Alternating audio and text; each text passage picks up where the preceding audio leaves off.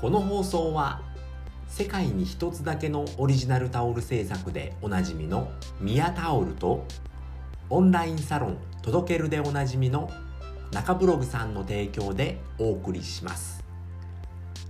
このラジオでは自力で稼ぐゼロカラジオと題しまして、えー、自力で稼ぐための、え、考え方やノウハウ、えー、やってよかったことを名古屋からお伝えしております。はいおはようございます。3月の30日ですね。えー、火曜日、えー、ゴミ出しの火曜日でございます。はい、えー、これ言っておかないとゴミ出しを忘れてしまいますので。はい、えー、もう3月もあと2日で終わりですね。うん早いですね。もう4月ですね。もう年度が変わって4月になりますので、えー、まあ、だいぶ暖かくなってきましたのでもう春もうん、近づいているなっていうのでもう昨日暑いぐらいだったので、えー、楽しくやっていきたいと思います。はい。今回はですね、えー、自分の強みの見つけ方ということでお話をさせていきたいと思います。はい、えー、自分の強み皆さんは見つけてますかね？僕はまだ見つかっておりません。はい。っていうことで昨日のね、えー、クラブハウスで P ラボのクラブハウスで、えー、慎太郎タリーさんって方がね、えー、すごいいい話をしておりましたので、えー、その話をしたいと思います。はい、自分の強み、えー、どんなことが自分の強みになるのかっていうとやっぱり特別な存在ですよね。うん、特別な存在になるっていうことが、えー、自分の強みになってくるんですよね。で今やっている、まあ、あのインフルエンサーの人っていうのはやっぱり強みがあるんですよね。え、例えばですね、ま、これ YouTube のお話になるんですけれども、えー、その時にあの例ですね、まあ、具体例って言いますと、まあ、YouTuber で、まあ、女性で1つ目女性で3つのことを掛け合わせると特別な存在になれますよっていうことなんですね。で、えーと、その時言っていたのが、えー、具体例ですね、え、女性で、え料理ができる。これまあ普通ですよね。でもう一つそこにおっぱい。おっぱいが大きいっていうのが何、えー、て言うのかな？掛け合わせると特別な存在になるんですね。でまあそのおっぱいを強調しながら料理を作るっていうのは特別な存在ですよね。そんな人、えー、たくさんはいないですよね。なのであ女性で料理していておっぱいを強調しているのはあの人だなっていう風になるんですね。特別な存在になるわけですよね。でそういう人っていうのは少ないんですよね。うん、なので、えー、特別な存在になって注目をされる自分の強みになるっていうことなんですよね。でブルーオーシャンなんですよねそこっていうのは。で他にはですね、まあ、女性で演奏をしている。でモノマネができるっていうことなんですよね。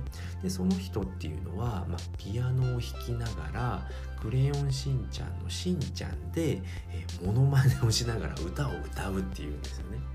なので、まあ、そういう人っていうのは他にはいないんですよね。うん、だってピアノを弾きながら「クレヨンしんちゃん」の真似をしている人って言ったらあの人ってなるわけですよね。そうやって自分の強みを見つけていくわけですよね。そうやってと、えー、特別な存在になることによってうん。まあ、えー、飛び抜けるといかね、まあ、特別な存在になるっていうことになるんですよね。で3つのことをうまく掛け合わせると特別な存在になれますよっていうことなんですよね。で、まあ、3つ探すのって難しいですよね。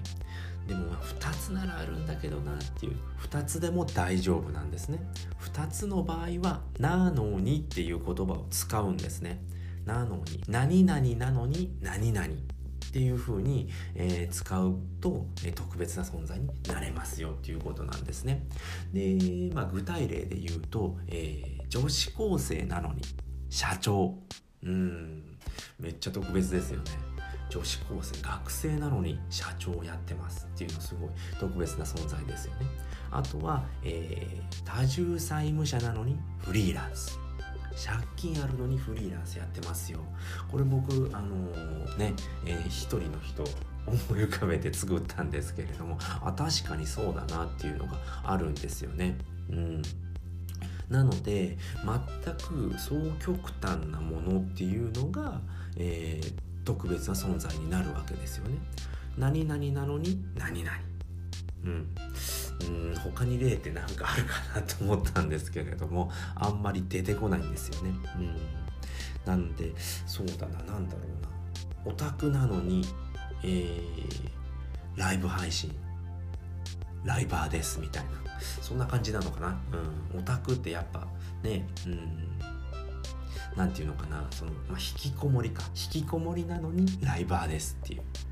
これってあの双極端ですよね、あんまり外に出たくないけどライブやってますみたいなそういう人っていうのはやっぱあの特別ですよね。そんな人いないですよね、うん、そういう人になるっていうのが特別な存在になっていくことによって自分の強みになるんですよっていうお話でございました。うん。あのこの3つを掛け合わせたりだとか、まあ、2つの双極端なものを掛け合わせるっていうのが、えー、自分の強みの見つけ方になるんですよというお話でございました。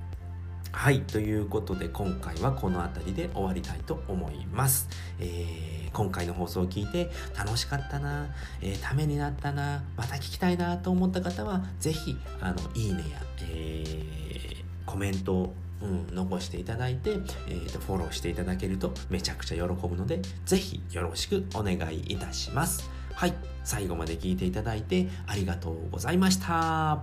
バイバーイ